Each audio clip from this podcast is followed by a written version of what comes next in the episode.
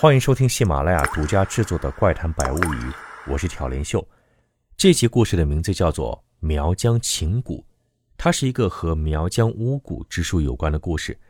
在开讲之前呢，秀哥要再三严肃郑重的重申，本故事绝对虚构，如有雷同，纯属巧合。这个故事来自一位听众朋友小北的分享。小北曾经留言说啊，身中苗疆情蛊毒。从此封心不再爱，但怕遇见有缘人，动情独发一场空。故事发生在四年前，那时候小北刚大学毕业，离开校园，他有社会工作了。他做了小半年的西餐厅厨师，很不幸的，餐厅经营不善倒闭了，小北失去了第一份工作。他一咬牙，决定创业，用存下的工资买了一只单反相机。把摄影这个爱好变成了事业。工作室成立没多久，他接到了一单报价很高的婚礼旅拍生意。客人要求小北跟着他们的蜜月旅行路线啊，一路从云南旅拍到泰国。收下定金，小北立刻买机票飞到云南，换了好几种交通工具，屁股都颠麻了，辗转了不知多少路线，终于见到了客人。客人是一对新婚夫妇，他们告诉小北。他们俩特别喜欢东南亚的原始气息和那种神秘感。他们安排小北呢一起住在云南边境的老寨里，要求在深山取景，连续拍三天。第三天，小北拍得精疲力竭，途经个小山坡时，一不小心脚滑，失足滚到了深山下面。小北记得自己醒了两次，但每次刚一醒来，就被浑身的刺痛感折磨的立刻又昏了过去。他知道自己多半是骨折了，而且说不定内脏也受伤了。直到第三次醒来，小北才发现自己躺在了一间茅草屋里。这间屋子里满是草药的味道。小北刚一睁眼，就看见一个老婆婆和一个长得特别美丽的姑娘。他们看到小北苏醒，立刻给他灌下一碗味道刺鼻的汤药。小北胃里一阵翻腾。小北尴尬而又纠结的表情，惹得姑娘扑哧一声笑了出来。这个姑娘的笑实在太美了，深深印在了小北的心里。他就这么直勾勾的看着她，生怕姑娘下一秒就消失不见了。等小北缓过神来，姑娘已经害羞的跑开了。小北知道是他们救了自己，连忙道谢。但老婆婆似乎听不懂普通话，而他们交流的方言呢，也像听书一样。小北根本听不懂，还好那个姑娘会说普通话，虽然有口音，但好歹两人能交流了。她告诉小北，自己名叫小蝶。小北失足跌落到山的另一侧，这里是黑苗族的领地。族人进山采菌时，发现了重伤的小北，就把他送到小蝶外婆这儿医治。从此，小北便在黑苗族的老寨里慢慢养伤。这个过程一直都是小蝶照顾他，两人都是情窦初开的年纪，又对未知的对方充满了好奇。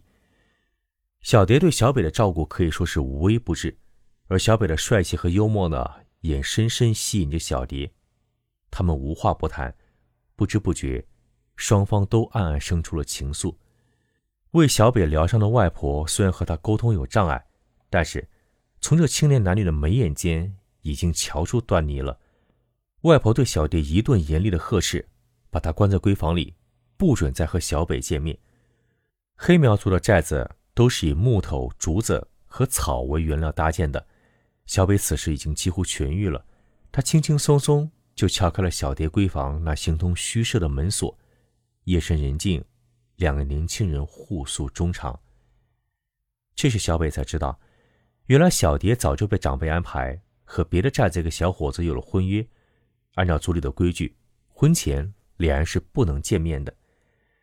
小蝶受过一些现代教育，也去外面的社会买过物资，并非像族里老一辈一样过着完全与世隔绝的生活，所以她很向往外面的世界，也不想跟一个完全没见过面的人结婚生子。他们商量了一夜，最终决定离开黑苗族的寨子，私奔到外面的世界，过现代化的美好生活。但是，小蝶有个条件，就是两人要一辈子在一起。他要给小北种下情蛊，厮守终生。当时小北对苗疆的巫蛊之术是一无所知，满脑子都是爱情，想都没想，立刻同意了。于是，两个年轻人拖长了禁果，趁着天微微亮，离开了隐秘深山的黑苗老寨。他们经过长途跋涉，千辛万苦，终于回到了小北的故乡。小北的摄影工作室在小蝶的帮助下，生意红红火火。小蝶本来就十分美丽。换上现代的潮流服饰，稍微打扮一下，颜值甚至超过了很多当红的明星。不少客人定制的婚纱样片，只要是小蝶出镜，都会卖得非常好。但是，小蝶没有身份证，他们领不了结婚证。可是小日子过得幸福美满，羡煞旁人。直到有一天，突然发生了怪事儿。一天早上，小蝶照镜子时。发现自己的皮肤有了一些变化，原本吹弹可破的皮肤不仅松弛了，还出现了一些皱纹。小北起初并不在意，买了很多护肤品送给小蝶。他觉得女性嘛，过了二十五岁会衰老，很正常，多保养保养就能补回来了。可半年过去，情况越来越不妙，再浓的妆容都盖不住小蝶。断崖式下降的颜值，她的皮肤变得松松垮垮，面部肌肉也不再有弹性。二十多岁的花样年纪，却变成了五十多岁的样子。小北带着她跑遍各大医院，中医、西医，甚至是民间的野医，都表示束手无策。摄影师工作的生意呢，也因为小北和小蝶创作质量下降而变得很惨淡，两人生活。都非常艰难。最后，小蝶终于跟小北摊牌了。他不知什么时候被人下了蛊。这个下蛊之人必定和小蝶有深仇大恨。可小蝶从小就乖巧可人，他猜想，能下蛊的只有黑苗族林寨那个被毁掉婚约之人，所以那人才能请来这么厉害的法师给自己下蛊。爱美之心，人皆有之。小蝶根本接受不了自己如此衰老的相貌，她决定回到黑苗族的寨子里，直面这个恶毒的蛊术。以小蝶对五蛊之术的了解啊，蛇蛊、金蚕蛊、镍片蛊、石头蛊、泥鳅蛊、中亥蛊、肿蛊、颠蛊、阴蛇蛊、生蛇蛊，这些种类的蛊术都能在无形中使人突然衰老，而且。无药可医。小北想跟小蝶一起回去解决，但被小蝶拒绝了。他告诉小北，等自己的消息，千万不要擅自进入黑苗族的领地。如果一年以后还没有消息，那么自己就凶多吉少了。小蝶在走前给了小北一个瓶子，告诉他，如果自己一年后没有回来，就喝下瓶里的蛊虫，解掉情蛊，让小北倒是忘了自己。找个好姑娘，开始新的生活。很快，一年就过去了。小北既没有等到小蝶的书信，也没有电话，更没有短信。深山老林里，手机根本没有信号。小北再也等不下去了，他把工作室扔给员工打理，自己收拾好行李，靠着当年的记忆去寻找小蝶的黑苗老寨。功夫不负有心人。历经千难万苦，一路跋涉，他终于找到了小蝶所在的寨子。其他都没有什么变化，唯一变的是，小北看到寨子外面好像多了很多新坟。小北费了很大劲去沟通，族人才同意带他去见了小蝶。万万没想到，此时的小蝶已经恢复年轻的容貌，并嫁作人妇，怀里抱着一个。白白嫩嫩的小娃娃，小北看着眼前的一切，大脑一片空白，像当头中了一个晴天霹雳。小北瘫坐在地上，欲哭无泪。一个男人站在小蝶背后，自然就是小蝶现在的丈夫。他声音的普通话里充满了威胁。他告诉小北，如果以后再看到小北赶来黑苗族的领地，他会让他当场入土为安。整个过程，小蝶一句话都没讲，只是眼含泪花看着怀里的孩子。小北这才明白，情蛊，什么情蛊？原来，小蝶只是给小北下了情蛊，而他自己身上压根儿就没中。曾经说好的一辈子呢，转头就嫁给了别人。曾经在一起的画面有多美好，小北的心里就有多恨。他解下背包，找到小蝶给自己解蛊的瓶子，见他要吞下蛊虫，小蝶惊呼道：“不要，小北，那根本不是情蛊的解药，那是殉情的蛊毒，情蛊是无药可解的。这辈子是我对不起你，求你活下去，以后别再相信女人了。”她背后的丈夫满脸被绿的愤怒表情。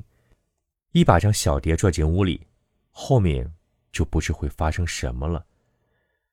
族人推推搡搡把小蝶赶出了寨子。这时，一个大姐追了上来。这个大姐的普通话也很生硬，好在大概都能听懂。她告诉小北，小蝶中蛊后，两个寨子因为悔婚的事情大打出手。在黑苗族，信用比生命还重要，不守婚约，对男方来说。更是奇耻大辱。双方寨子的法师和男人们斗得头破血流，你来我往，各有伤亡。这就是为什么小北刚才在寨子外面看到了很多新坟的原因。小蝶回来后看到这种惨状，他不想冲突再升级，于是思量再三，决定履行婚约。于是，林寨的法师为他解除了蛊毒，小蝶结婚生子。两个黑苗族的老寨又重新回归平静。那个大姐还告诉小北，小蝶确实为他种下了最厉害的情蛊，只要他爱上别的姑娘，内脏会立刻受到蛊虫的反噬，引起剧痛，而且是没有解药的那种。